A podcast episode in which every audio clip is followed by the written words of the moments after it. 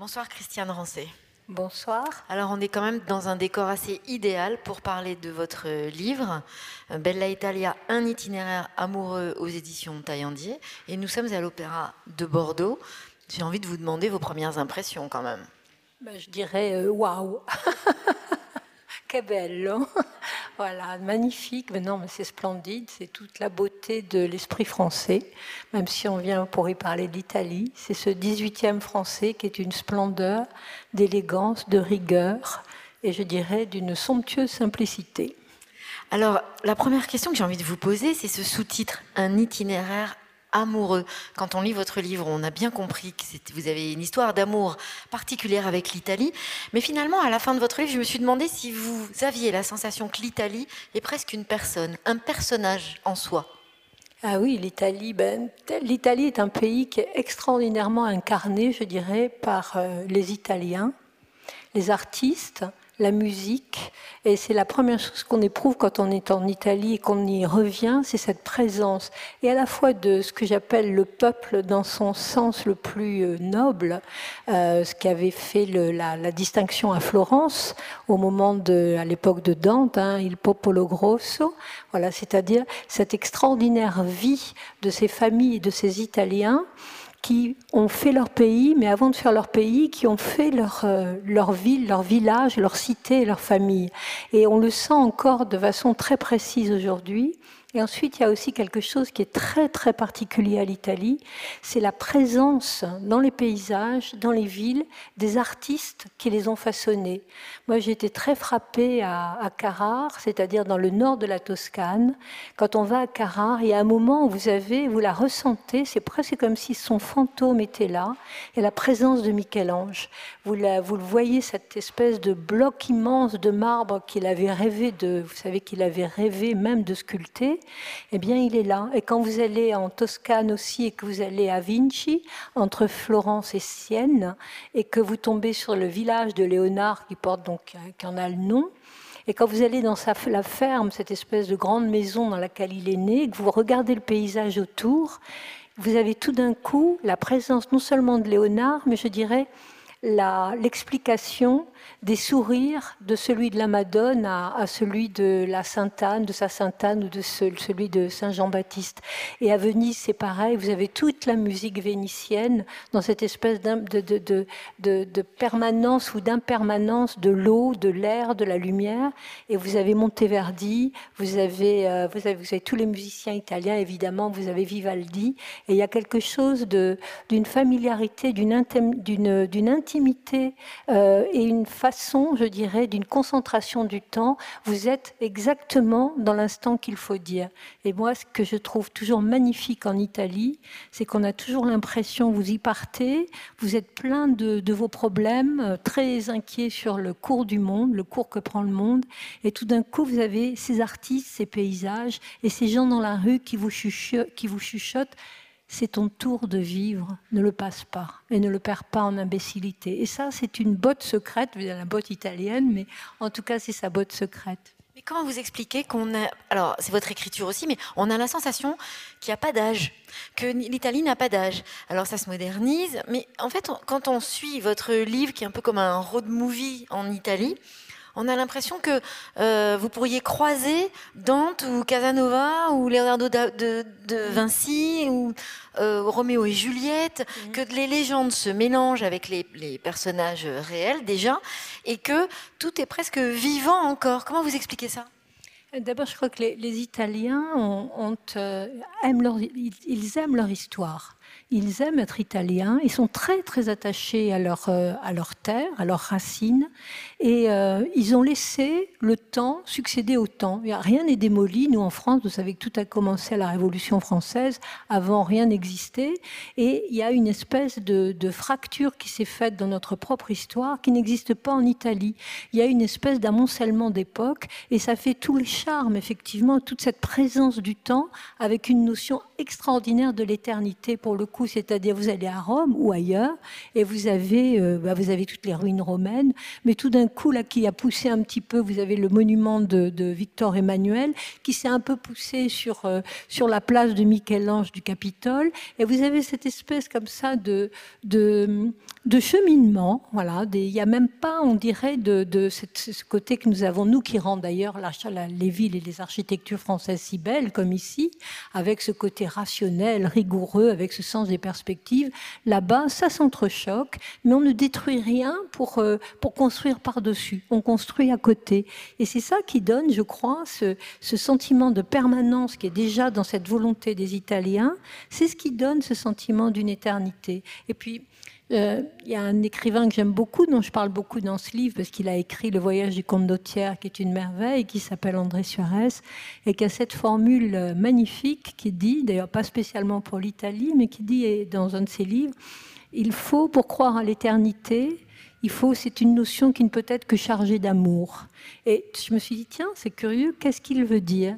Mais on comprend ce que ça veut dire, c'est qu'il y a effectivement, on peut pas, même, même dans leur guerre, les Italiens, voilà, ont, ont, cherché cette permanence et cette à installer cette éternité, ils l'ont fait avec amour parce que même quand les villes se sont fait la guerre entre elles, eh bien, elles l'ont faite aussi par la beauté.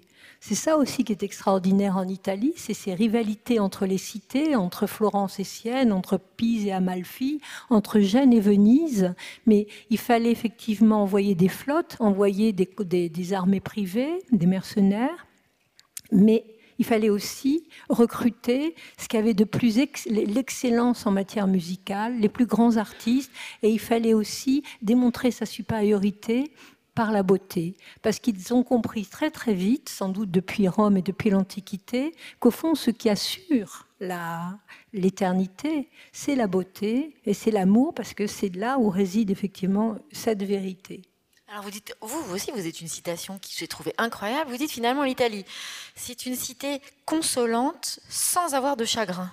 Oui, c'est une C'est-à-dire alors, c'est-à-dire, bon, cette histoire de ce livre, c'est, ben, je suis allée énormément en Italie, à petite, parce que j'ai un père qui est voileux et qui donc nous emmenait euh, caboter un peu sur les côtes italiennes, sur son petit bateau à voile. Et ensuite, parce que j'ai eu la chance et le privilège d'être grand reporter, alors pour le Figaro Magazine et puis ensuite pour euh, Géo.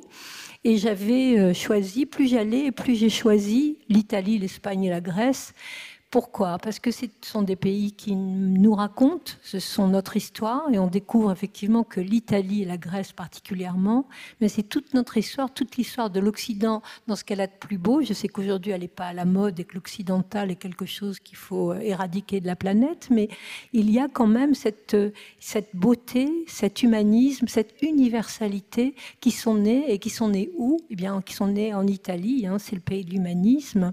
Et quand après le confinement donc je suis beaucoup allée. Et après le confinement, j'ai eu une envie irrépressible qui est de partir, je crois comme tout le monde, de sortir de chez moi. Et j'ai pris ma voiture et je me suis dit, il faut que je parte. Et le seul endroit où j'ai vraiment eu envie de, courir, ça a été l'Italie. Et ce qui est extraordinaire, c'est qu'effectivement, je n'avais pas de chagrin, mais chaque fois que je suis allée en Italie et chaque fois que j'y retourne, c'est un pays qui me console.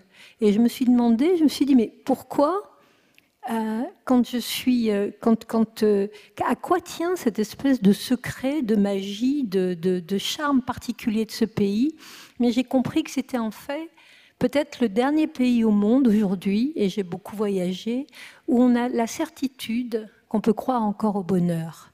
Parce qu'il y a quelque chose justement dans cette espèce de partage de l'instant, du moment qui passe. Il y a ça, et il y a aussi quelque chose qui est magnifique, c'est que quoi qu'on en dise, c'est un pays qui respecte encore l'échelle humaine. Alors aujourd'hui, nous avons hélas, quand on va à Venise, l'horreur de ces énormes cargos, qui sont d'ailleurs en train, paquebots, pardon, qui sont en train d'interdire. Mais sinon, les villes sont à l'échelle humaine.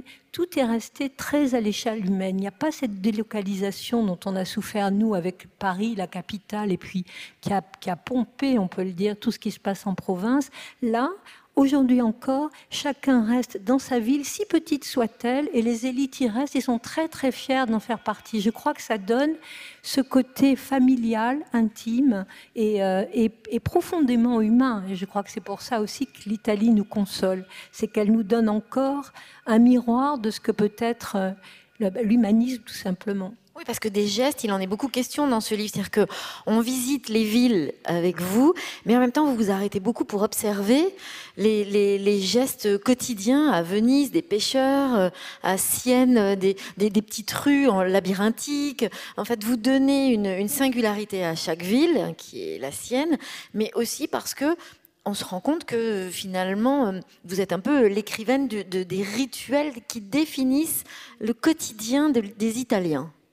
Mais ça, c'est parce que j'ai eu cette chance justement d'y aller beaucoup et puis d'y aller pour des raisons de reportage. Donc c'est un, quelque chose qui est quand même, comme je dis, un très grand privilège parce que vous rentrez dans la vie des gens, vous allez interroger quelqu'un, vous préparez d'abord un voyage, vous y allez pour un thème particulier et ensuite les gens vous accueillent, se racontent et vous racontent. Et puis moi, j'ai toujours eu très à cœur de beaucoup me promener dans les rues, de beaucoup marcher, d'écouter ce qui dit, ce qui se dit, de voir comment les gens réagissent ne serait-ce qu'en regardant une télévision euh, dans un café pendant qu'ils prennent leur pasta. Ou... Et ça, c'est une chose, c'est un écho euh, qui est très important. Et puis, il y a aussi le fait que il y a cette langue italienne qui est une vraie merveille, qui est du velours et qui chante à l'oreille. Dès que vous arrivez en Italie, vous avez cette impression d'une presque d'être au théâtre. Il y a cette vie dans la rue qui est encore très importante. Il y a ce qu'ils appellent la passaggietta, qui est quand même magnifique, que ce soit du nord au sud, le soir, tout le monde se met sur son 31 et que ce soit même les jeunes ou que. Alors évidemment, ils ont des notions du 31 qui diffèrent un peu de celles de leurs grands-parents, mais tout le monde est sur son 31, tout le monde sort dans la rue, tout le monde descend la rue principale, se salue, et c'est absolument délicieux parce qu'il y a cette sensation d'une vie, de, ne pas d'une. Je ne dis pas que la télévision n'y a pas d'importance, mais il y a toujours ce moment de cette rencontre, de ce moment de partage, de ce moment où il faut faire phare et belle la figura, où tout le monde se montre, se salue, et il y a effectivement cette inquiétude du voisin, elle peut sous, sous toutes ses formes, mais ce, cet échange que nous n'avons plus. Moi, quand je rentre euh, d'ailleurs d'Espagne aussi. Quand je rentre d'Espagne ou d'Italie et que je rentre dans mes petits villages, là, je suis, je suis, j'ai une maison dans les, dans les Hautes-Pyrénées, je suis effrayée. J'ai l'impression qu'il n'y a plus personne, que plus personne ne vit dans le village. Tous les volets sont fermés. Et, ça, c'est une chose qui est qui est tellement permanent en Italie, c'est cette présence des Italiens dans leur propre rue, dans leur ville. Les fêtes, euh, il y a aussi une chose qui est magnifique, ce sont les fêtes. Chaque ville, il n'y a, a, pas de folklore en Italie. Il y a une vie vécue de sa propre histoire. C'est pas, on sort pas trois, trois, trois vieilles bretonnes avec leurs leur crêpes amidonnées sur la tête pour, euh, pour les touristes. Non, les Italiens, ils ont leurs, ont leurs instruments de musique particuliers, presque leur langue particulière, et chaque petite ville à sa fête. Alors ça peut être la fête d'un saint, ça peut être la, fête d'une particularité euh, alimentaire, ça peut être la fête, la fête d'un artiste qui est passé par là, mais il y a et tout le village se réunit pour préparer la fête chaque année. Et vous avez ces grandes tables dans les rues, que ce soit en Sicile ou que ce soit en Ligurie, il y a cette vie extraordinaire, je dis cette présence de l'échelle humaine, de la vie humaine, d'une âme. Voilà, c'est ça. Oui, vous dites d'ailleurs dans votre livre que finalement, la langue, c'est la patrie. C'est la, première patrie de l'Italie, c'est la langue, le langage.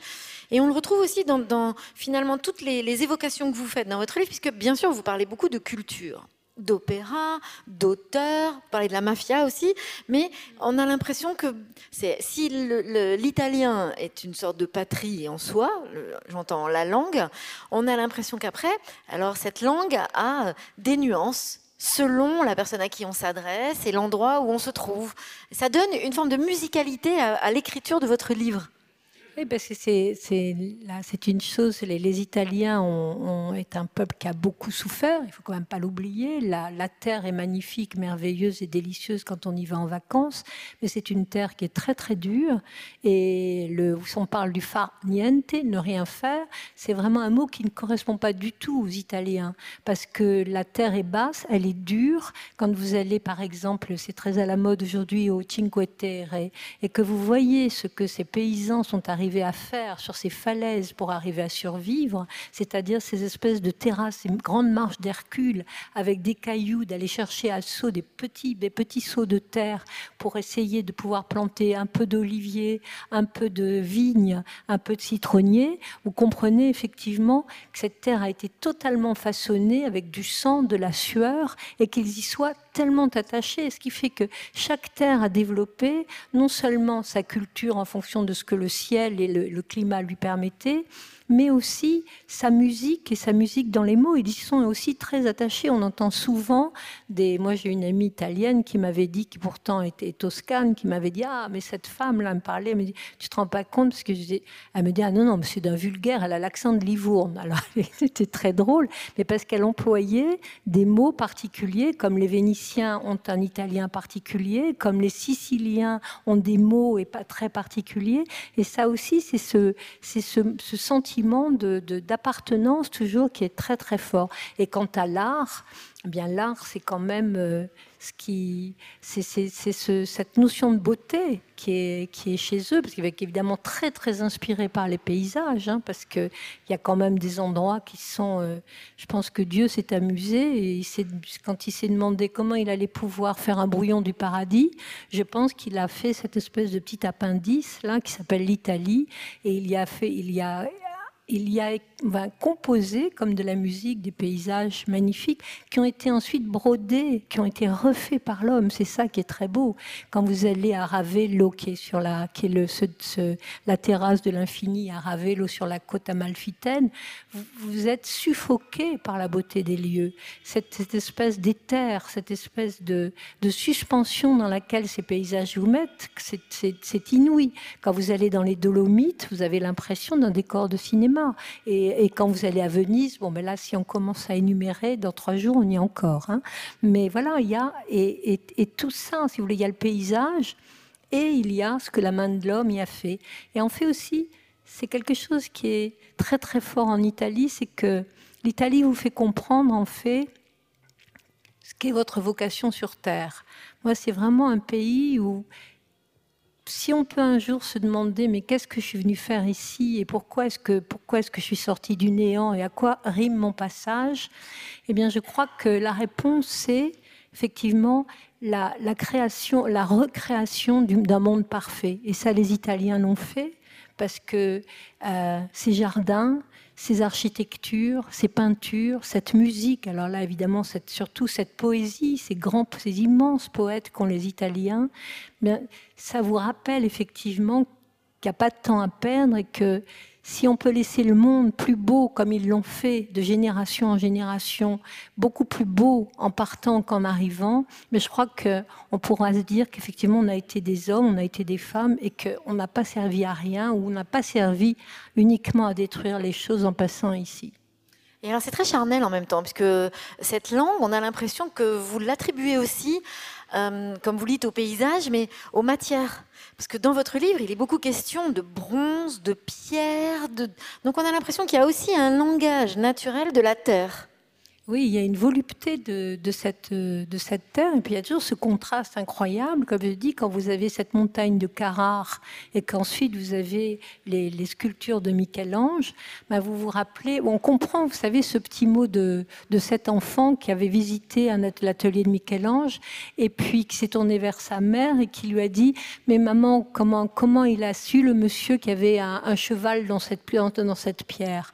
Et là, tout est là, c'est-à-dire, c'est qu'effectivement, c'est une façon de renverser, c'est l'envers de ce brouillon qui nous a été livré, et c'est ce qu'il peut être fait. Et c'est effectivement cette, euh, cette façon de, d'enchanter la matière qu'ont les Italiens par l'art. Effectivement, les statues de bronze, les, marbres, les colonnes, les, et, tout ça au milieu de, ces paysages euh, inouïs et qui semblent les mettre euh, comme un tableau à qui on mettrait un cadre pour mieux le regarder.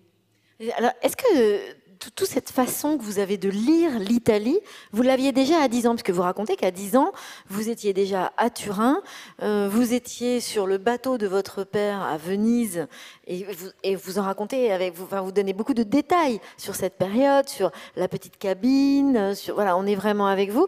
Ça, cette sensation-là, vous l'aviez déjà enfant, cette vision de l'Italie? Oui, parce que c'est quand même euh, un des plus beaux souvenirs de ma vie. C'est quand euh, mes parents nous ont fait la surprise ou que mon père avait un petit bateau qui s'appelle un Gronda Majeur pour ceux qui font de la voile. C'est 7 mètres 30.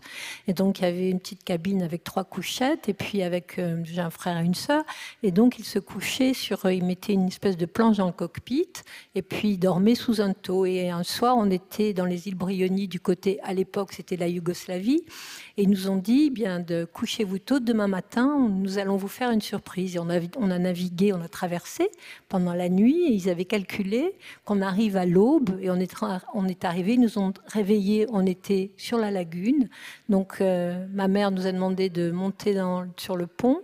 Et tout d'un coup, on a vu cette apparition, euh, je pourrais avoir les larmes aux yeux encore, l'apparition de Venise en arrivant par la mer. Et ça a été quelque chose d'inoubliable. Je crois que c'est un des plus beaux cadeaux, à part la vie, que nous, que, mes, que nous aient fait euh, euh, mes parents. C'est tout d'un coup cette levée de voile, cette espèce d'apparition absolument irréelle. Et devant un enfant, il n'y a, a, rien qui soit, qui soit aussi magnifique. Il n'y a pas un film, il n'y a pas un jouet, il n'y a pas autre chose qui puisse rivaliser avec ce, avec ce, chef-d'œuvre euh, entre deux eaux, entre deux ciels, entre, entre deux heures, entre la nuit et le jour.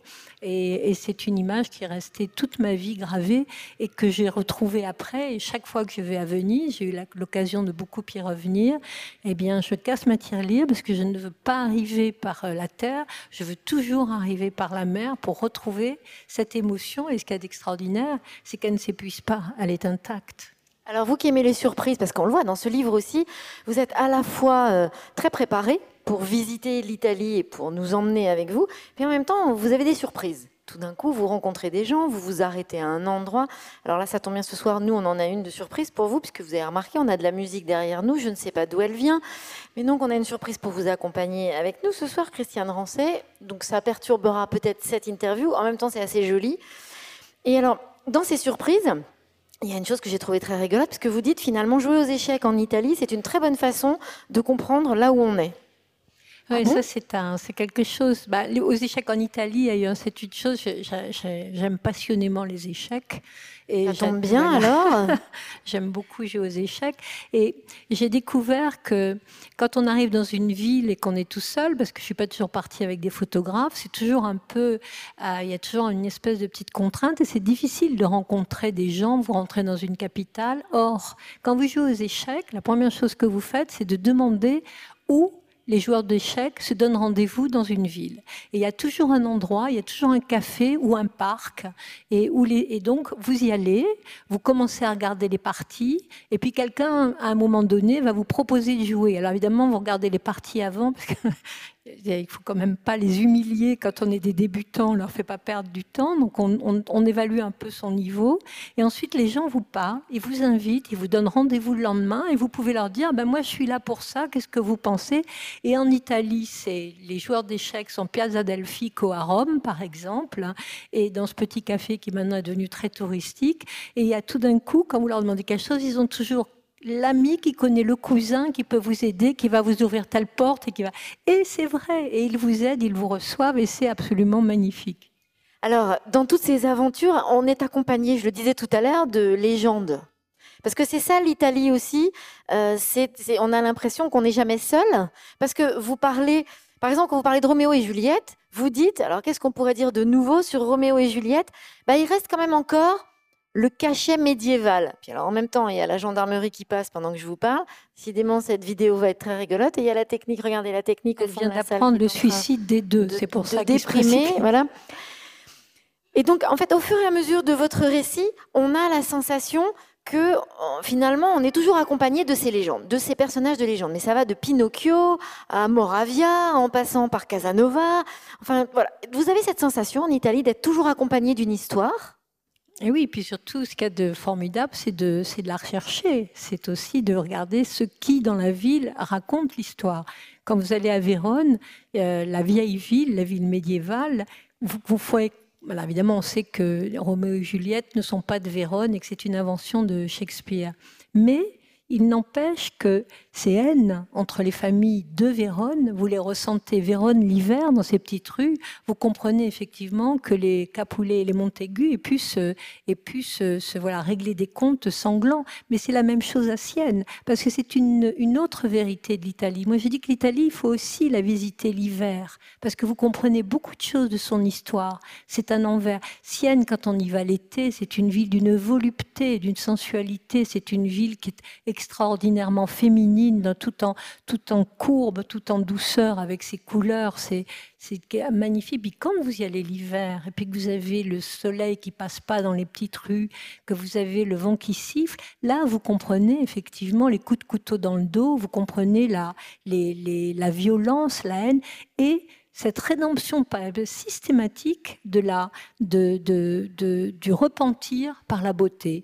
Et ça, c'est quand même quelque chose qui est très frappant. Vous, avez du mal à comprendre comment euh, il y a pu y avoir autant d'assassinats dans la ville de Sienne. Vous savez que ça a été des familles, euh, les contrades qui, font le palio aujourd'hui. C'est pas pour les, c'est pas du tout pour les spectateurs. Nous y allons en tourisme pour aller assister à cette course de chevaux, mais pour eux, c'est pas un spectacle. Les contrades, c'est carrément une espèce de mafia locale. Chaque quartier a son sein, chaque quartier a son système d'entraide familiale, sa maternité, et ils se battent avec une violence absolument extraordinaire. Et sur cette place qui est une, splendeur, avec, euh, avec cette messe qui est donnée dans cette, dans cette cathédrale, qui est sans doute, euh, ça c'est Suarez qui le dit, mais c'est vrai, c'est la plus belle d'Italie avec la basilique Saint-Marc à, à, Venise.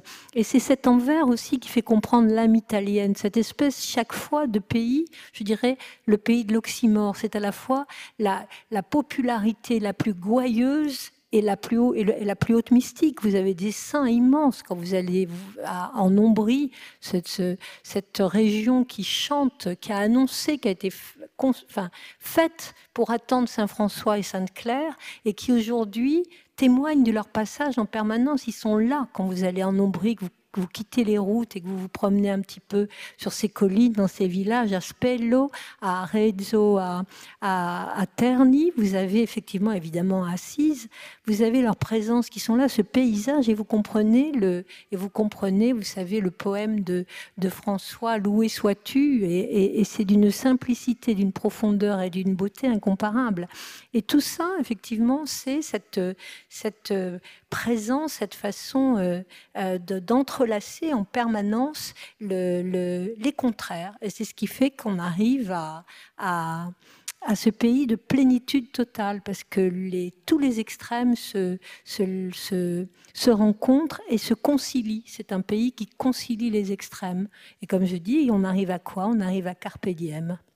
Et on a l'impression quand même que c'est, on baigne dans des émotions fortes les unes après les autres. Mais alors, vous parlez de la mafia et du grand frisson finalement. Et vous, qu'est-ce qui vous a amené dans cette chambre d'hôtel, au grand hôtel où vous avez quand même vécu euh, bah, une émotion très singulière? Ah oui, je, je parle ma première nuit à Palerme. Alors j'étais partie pour faire un reportage et je voulais évidemment, je connaissais, c'est la première fois que j'allais en Sicile, première fois que j'allais à Palerme. Je suis arrivée toute seule, alors je m'attendais à une Sicile euh, brûlée de soleil. Je suis arrivée, il, il pleuviotait. Et puis euh, j'ai loué une voiture puisque je devais partir pour le centre de la, la Sicile. Mais je m'étais promis de rester au moins 24 heures à Palerme pour visiter évidemment la chapelle palatine. Je voulais visiter euh, je voulais visiter la crypte des Capucins. Je ne savais pas du tout ce que c'était à l'époque. Et je voulais dormir au Grand Hôtel des Palmes. Et, parce que j'avais une, prédilection pour un écrivain français très particulier qui s'appelle Raymond Roussel. Et il s'est très très mystérieusement suicidé dans cet hôtel. Donc je me suis dit, je vais au moins passer une nuit dans ce grand hôtel. J'arrive avec ma voiture, il pleuvait, j'entends un bruit qui ressemblait à, des détonations. Ah, je pensais que c'était, il y avait une fête. En fait, euh, quelqu'un avait été assassiné, donc il y avait un embouteillage absolument énorme. Donc j'ai vu un corps, j'ai cru que c'était un accident euh, sur la route avec la police. J'arrive à l'hôtel et je demande à cet hôtel, vous savez, imposant comme on sait le faire dans le sud, avec des hauteurs sous plafond comme ici, des grands palmiers, des grands, j'ai compris pour que ça s'appelait les palmes, dans des grands pots en cuivre. Et on m'indique une chambre euh, en mezzanine énorme avec des grands plafonds. Hein, et je passe une nuit, et j'ai passé une nuit absolument terrible. Parce que pendant que je dormais, j'ai entendu la porte, une porte grincer, la porte de communication avec la chambre d'à côté.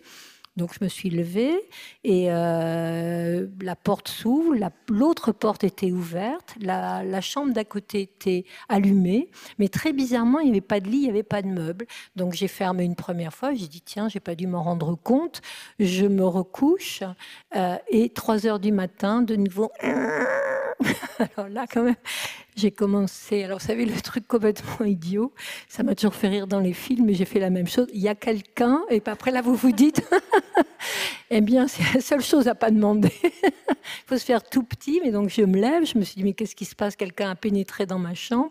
Et non, même chose, les portes ouvertes, et la fenêtre, hein, et là et la chambre à côté éclairée. Alors là, j'ai tout refermé, j'ai poussé, ces espèces de banquettes euh, qui servent à poser les valises. Contre la porte, j'ai tout bloqué et j'ai fini ma nuit les yeux ouverts dans le noir. Et le lendemain, quand même, j'ai vu que le, préposé, on va dire, le concierge, quand j'ai payé ma note, j'ai vu qu'il avait un petit sourire. Alors je lui ai dit, euh, bon, il m'a dit, vous avez passé une bonne nuit Et j'ai répondu, mais oui, pourquoi?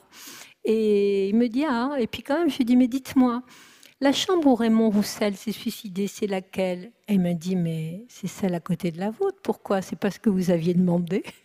Et donc, je ne saurais jamais si le fantôme de Raymond Roussel est toujours là, et si c'est pour la raison pour laquelle on a enlevé tous ces meubles, on nous passe à chambre, ou si c'était un vieux truc de ces Siciliens qui ont un sens de l'humour et très caustique, pour en se disant, hein, la petite française, elle est venue se faire des petits frissons dans l'hôtel, on va lui en donner, voilà.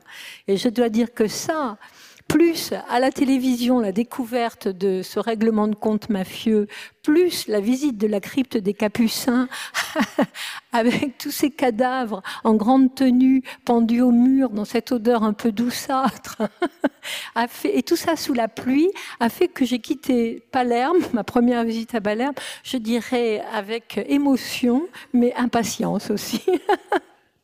Alors, c'est très rigolo, puis en même temps, ça rejoint autre chose que vous dites dans votre livre qui est très intéressant. Alors, ils sont très superstitieux, les Italiens, ou les Romains particulièrement? Ah, mais non, mais tous les Italiens. Parce que cette histoire du 17, là, racontez-nous un peu, ça c'est ah, rigolo oui. aussi. Alors, ça, c'est euh, le chiffre, nous, c'est le 13, eux, c'est le 17. Vous n'avez pas de place numéro 17, pas de, de, dans, les, dans les avions, pas de chambre numéro 17. Les Italiens sont extraordinairement superstitieux. Et moi, ce qui m'a beaucoup amusé. Pardon, j'ai envie de vous couper, excusez-moi, parce qu'il y a un truc qui m'a vraiment fait rigoler, c'est que vous dites dans votre livre, vous dites on prend jamais rendez-vous avec quelqu'un un 17 du mois. absolument, il n'y a pas de rendez-vous amoureux, il n'y a rien. Non, mais la superstition en Italie, c'est quelque chose de très. Et je raconte à Rome, euh, voilà, dans la, à côté de la rue des boutiques obscures. Donc, je vois deux voitures qui se, qui se, un accident, et sur le coup, vous connaissez les Italiens, ah, les cris avec les mains, bien sûr, des insultes. Et puis, le premier euh, qui, qui, a, pile et net indique quelque chose à l'autre. Je vois un chat. Et puis tout d'un coup, ah, ils deviennent très amis, ils font leur constat. Et je raconte ça à ma cousine, j'ai une cousine qui a épousé un Italien. Et elle me dit tout de suite, ah, avec son mari, mais qu'est-ce que c'était? J'ai dit, ben oui, je crois qu'il a pilé parce qu'il y a un chat qui traversait. Ah bon, mais de quel côté? J'ai dit, ben tu vois, il arrivait de la gauche. Ah, ben tu te rends compte, mais c'est normal, mais c'est normal. Et ils ont dû conjurer, mais ça porte malheur. C'est pour ça qu'ils ont dû faire toute leur. Et ensuite, ils ont fait toute leur petite. Et je lui dis, mais enfin, ils sont quand même pas aussi superstitieux que ça. Elle me dit, écoute, je vais te raconter quelque chose. Un soir, j'avais des enfants. J'étais invitée dans la très bonne société romaine chez des Italiens. Et j'avais, donc elle avait un enfant, elle appelle une babysitter. Et avant de partir, elle casse une bouteille d'huile. Et euh, donc, elle lui dit à la babysitter, écoutez, je suis désolée, là, je ne, ne, ne, ne nettoyez pas, je, je, suis pressée, je suis déjà en retard. Et la babysitter lui dit, ah non, madame, si vous ne nettoyez pas ça tout de suite, et vous, pas moi, moi je garde pas vos enfants, ça porte terriblement malheur. Elle a dit non mais vous plaisantez, là je suis en retard, bref. Donc elle perd une heure à nettoyer, à faire tous les rites de, de, de comment on appelle ça, de, pour, dé, pour, pour, pour, enlever le mauvais sort. Elle met des bougies, elle allume, elle jette du sel, je sais plus ce qu'elle fait. Et je dis alors, et elle me dit mais je suis arrivée à mon dîner, mais j'étais morte de honte. J'arrive et je dis écoutez, je suis désolée, j'ai une babysitter qui est complètement folle, j'ai cassé une bouteille d'huile et à ce moment-là, tous ces Italiens qui étaient dit, ah, mais est-ce que tu as fait, tu as nettoyé, tu as mis du sel, tu as allumé des bougies Et voilà, pour dire que la superstition en Italie, c'est quelque chose qui est dans, qui traverse absolument toutes les couches sociales. Et il y a des choses qui ne se font pas. C'est contagieux Vous êtes revenu euh, d'Italie avec des réflexes ou pas? Euh, hélas, non. non, non, non. Le 17, je continue à prendre des rendez-vous. Mais je peux comprendre effectivement que, c'est, que ce soit quelque chose qu'il faut respecter. Il ne faut pas brusquer. On peut, nous, nous pouvons trouver ça ridicule.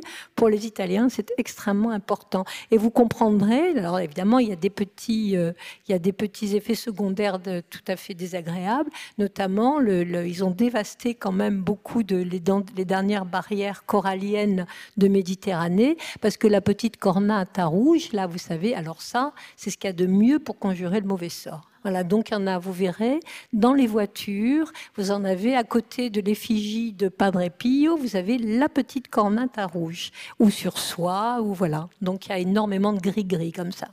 Alors, après, dans votre livre, bien sûr, on passe par Rome, on passe par Venise, on passe par Florence. Ok.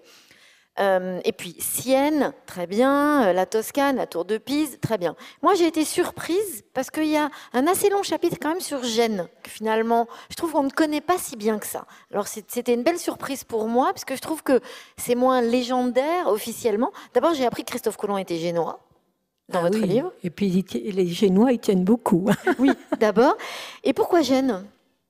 Mais justement parce que c'est une mal aimée, parce que j'ai toujours eu l'habitude de faire comme tous les Français. Hop, quand on traverse la frontière, on est impatient d'aller dans l'Italie, on va dire un peu de carte postale, mais enfin qui nous réserve tellement de trésors, les grands lacs, Rome, Florence, Milan, Turin, qu'on ne s'arrête pas à Gênes.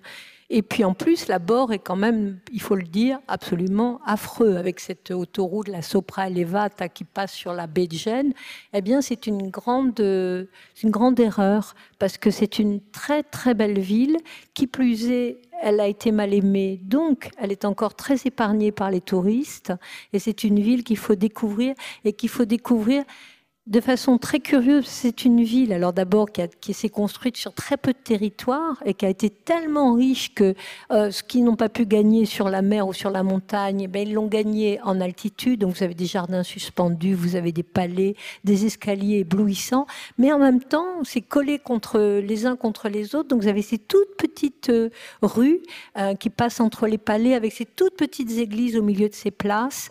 Et c'est une ville qui est, dans laquelle on marche beaucoup, qui est il faut le dire, et, mais qui a en plus ce charme des grands ports, ce charme, cette espèce de brouhaha, cette espèce de flux et de reflux de population et ce mélange, là encore, d'une très grande, d'un peuple très, très, quand on dit populaire, mais vraiment le populaire du port, avec ce, brassage de races, et en même temps d'un raffinement absolument extraordinaire, parce que quand vous allez visiter ce qu'ils appellent les rollis, c'est-à-dire ces palais, c'est éblouissant de richesse.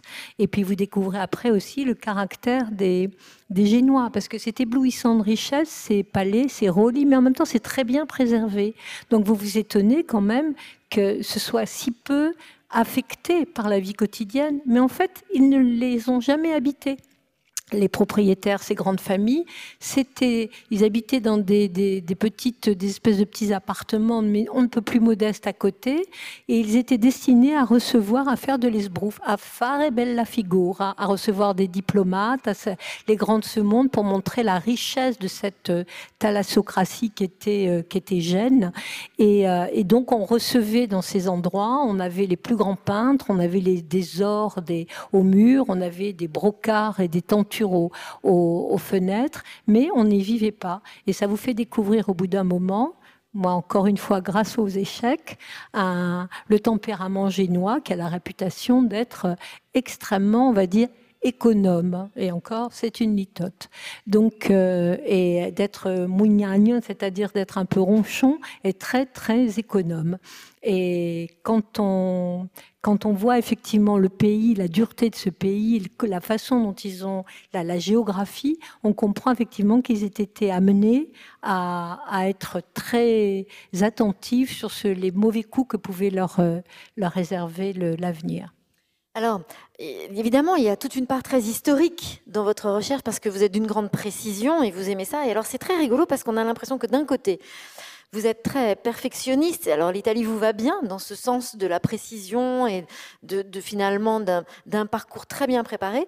Et en même temps, vous nous invitez pas un peu à nous perdre en Italie, à se balader le nez en l'air euh, et finalement à tomber un peu par hasard sur les choses aussi parce que parce que c'est là qu'il y a aussi beaucoup de, finalement d'envoûtement de, dans l'Italie? Oui, il y a des villes. L'Italie est un pays. Enfin, les villes, c'est un pays pour les piétons. Alors d'abord, il faut surtout plus rentrer dans les villes en voiture. Je le raconte. Donc il faut apprendre à laisser sa voiture dans les parkings à l'entrée, sinon on a de très mauvaises surprises. Et, euh, ensuite, c'est une, notamment Rome, c'est une ville, c'est un pays qui est fait pour les piétons. Je dirais même les paysages, il faut, et d'abord ils ont été façonnés par tous ces pieds qui sont passés avant les vôtres, et, euh, et c'est très très émouvant dans, vous allez à Rome, je conseille toujours aux gens qui, sont à, qui vont à Rome de partir des termes de Caracalla. Alors, ça fait quand même deux bonnes heures de marche et de partir jusqu'à Sainte-Calixte, jusqu'aux catacombes de Sainte-Calixte, parce que vous allez passer dans des espèces de petites euh, rue avec ces pavés noirs qui sont encore les pavés, les opus incertum de, Rome, et vous avez tout d'un coup un nombre incroyable de fantômes qui vous passent autour. Vous avez, euh, les, vous avez les légions euh, romaines, vous avez Saint-Pierre, vous savez, avec euh, un Vadis, puisque c'est là qu'il y a cette petite chapelle, vous avez les martyrs chrétiens, vous avez les bacchanales, et puis vous avez en permanence ces Romains qui passent sur des véhicules improbables. Euh, on ne sait pas si, alors quand ce sont des, petits chevaux encore, ou euh, ces ateliers qui sont euh, extrêmement frustres, extrêmement archaïques, où on répare, on va bidouiller une télévision, une radio, et vous partez, vous vous éloignez du centre de Rome, et vous avez tous ces endroits qui vous racontent tous des histoires, mais d'une richesse et, encore une fois d'une présence de l'histoire stupéfiante. Donc il faut se perdre c'est se perdre en Italie. Euh, j'ai un ami qui m'a dit, moi, le seul défaut que j'ai trouvé à ton livre, tu as donné des, adresses qui sont pas dans les guides. Ben zut, alors là, moi, je la connaissais, je connaissais ce petit cloître et maintenant, ça, ça va être envahi. Alors je dis, écoute, j'espère que Dieu t'écoute. Ça voudra dire que mon livre s'est beaucoup vendu déjà. Mais ensuite, ben, tant mieux. C'est en poussant une porte, en passant sous un porche, en rentrant dans une église, que tout d'un coup, vous tombez sur un, une œuvre d'art, vous tombez sur une, une, statue, vous tombez sur cette statue de Sainte Cécile qui a été euh, sculptée euh, sur le, enfin, exactement en épousant le corps même de Sainte Cécile qui a été découvert euh, quand on avait fait des, quand on a fait des travaux à Rome dans cette petite église. Et vous, vous ne pouvez pas, il y a tout d'un coup une espèce de raccourci du temps et qui est bouleversant. Et donc c'est, il faut pas, il faut pas suivre les guides ça ne, je dirais même les dernières choses qu'il faut aller avoir à Rome, c'est presque, je le dirais, la chapelle Sixtine, parce que vous l'avez toute vue. Il y a tellement de monde de toute façon qu'on a cinq minutes et on voit plus rien. C'est une façon un peu euh, raccourcie, je plaisante, mais c'est c'est avec les pieds qu'il faut visiter les, les, les, les, yeux et les pieds. Voilà, c'est le, le meilleur guide pour les villes italiennes, c'est celui-là moi, je pense qu'il y a beaucoup de fantômes italiens qui ont dû vous suivre jusqu'à Bordeaux, puisque depuis tout à l'heure, on a quand même un bruit assez extraordinaire hein, pendant cette interview. Il y a beaucoup de monde avec nous, moi, j'ai l'impression, hein, symboliquement. Alors, quand même, la question, Christiane Rancet, c'est est-ce que hum, vous êtes d'abord plutôt historienne ou journaliste? C'est quelle est la porte d'entrée qui est la, plus passionnée chez vous, puisqu'on a l'impression que c'est vraiment deux fers de lance indispensables dans votre vie. Ah, mais je dirais ni l'un ni l'autre. non, j'espère je suis un écrivain. Voilà, c'est comme ça en tout cas que je, me, définis. Et, et, je dis ça pas par prétention, mais parce que l'écriture, c'est ce qui oblige à, à concentrer une émotion et à la traduire au plus juste. Vous savez, Tolstoï a cette formule magnifique qui dit il faut écrire, il faut viser la vérité à bout portant. C'est ça le, travail d'un écrivain. Et moi, c'est ce que j'ai voulu faire euh, autour de l'Italie. C'est pour ça que je dis un itinéraire amoureux, parce que je ne parle pas de toute l'Italie. Je connais de l'Italie, je parle de l'Italie les villes et les endroits où je suis allée très souvent, où je suis revenue plusieurs fois, parce que sinon, il y en a plein dans les guides et j'ai rien de, plus à dire. Et, euh, c'est justement en, puisant euh, dans mes souvenirs ou dans mes notes, puisque je prends beaucoup de notes quand je voyage, euh, que j'ai voulu retraduire et concentrer, condenser et redire toute cette émotion, tout ce que, tout ce que j'ai ressenti, parce que il y a quand même un devoir qui nous est donné quand vous avez euh, un morceau de musique que vous écoutez, Il Dolce Tormento de Monteverdi, et que tout Venise vous revient. Eh bien, je crois que si vous arrivez euh, avec votre talent propre à refaire ce cadeau aux gens qui vous lisent ou si vous êtes compositeur aux gens qui vous écoutent, eh bien c'est quelque chose qui est très, qui est, je dirais, très gratifiant. Voilà, et c'est ce que j'ai voulu faire. C'est-à-dire moi, j'ai eu ce privilège de beaucoup, beaucoup aller en Italie, de profondément l'aimer, de l'aborder par l'histoire puisque j'étais effectivement aussi journaliste, mais c'est surtout toutes ces émotions et toute cette tentative d'explication de ce sentiment de bonheur et de consolation que m'a donné l'Italie et que j'ai voulu expliquer dans ce livre. C'est assez réussi puisqu'on a vraiment l'impression d'un road movie où finalement on se laisse un peu embarquer avec vous. On ne sait pas très bien ce qui va nous arriver à la pêche d'après ou, à la ville d'après. Euh, la dernière question que j'ai envie de vous poser, c'est est-ce qu'il y a, vous avez un souvenir d'une émotion vraiment surprenante? Alors il y en a beaucoup dans ce livre, mais là tout de suite, si on ne devait en retenir qu'une, puisque vous parlez d'opéra, vous parlez de coups de foudre pour du design ou des tableaux, des... mais est-ce qu'il y a un moment dans votre vie où vous avez vraiment eu une émotion telle qu'elle serait presque difficile à écrire dans un livre?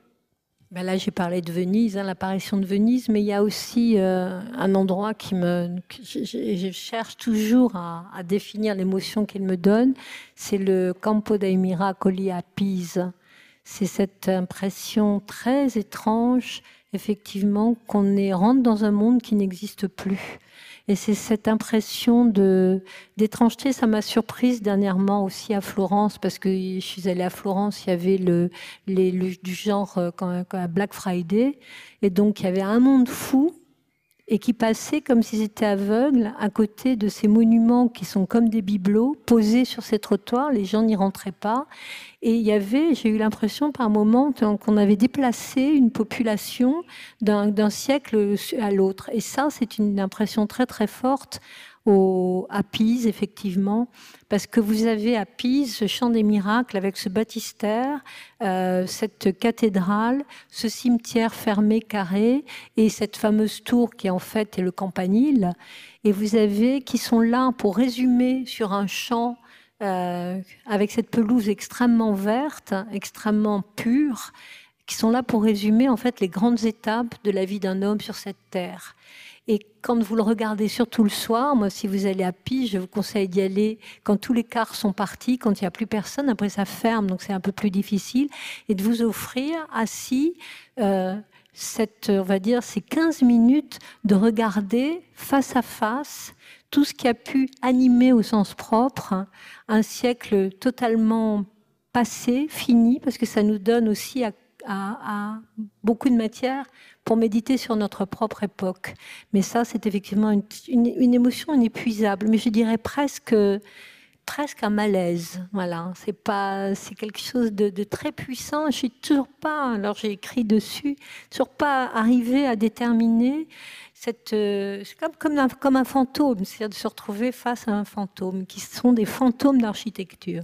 Effectivement, il y a cette partie dans votre livre, mais quand même, on gardera l'impression générale de ce livre. Si je vous dis c'est assez festif, ça vous irait comme, euh, ah comme mot de la fin? Oui, oui, oui. Aller dans tous les petits villages, voilà, oui, oui. Non, mais ça, c'est, ben, je dis, c'est le pays qui nous fait croire au bonheur hein, et où on pense qu'il est encore possible. Euh, ma dernière question, Christiane Rancet, sera sur votre épilogue que vous, que, finalement, dans lequel vous nous offrez Henry James. Oui, parce que je trouve que c'est, il parle, c'est la, la, dernière partie, il faut toujours laisser la parole aux grands. Euh, et, lui-même a écrit un très beau livre sur l'Italie, cet écrivain. Et il dit quelque chose de très beau. Il dit ben voilà, tout d'un coup, euh, on était là dans un endroit. Donc il parle, il va, il va explorer le, sud de Rome. Et euh, il, a visité beaucoup de choses, beaucoup de villages, beaucoup de monuments. Il s'arrête pour prendre une citronnade. Et puis tout d'un coup, il est pris exactement par cette émotion que donne l'Italie, qui est que ben, on n'a plus envie d'aller visiter quoi que ce soit et qu'on a simplement envie d'être là et que c'est là le grand charme de l'Italie, c'est de vous apprendre à profiter de l'instant qui passe et il ajoute, et avec toujours cet immense euh, prix à payer à ce pays, c'est d'arriver effectivement à traduire cette espèce de sentiment d'extase, d'épanouissement, de jouissance et de bonheur qu'un paysage peut nous donner. Et ça, c'est le grand prix à payer à l'Italie. Merci beaucoup, Christian Rancet.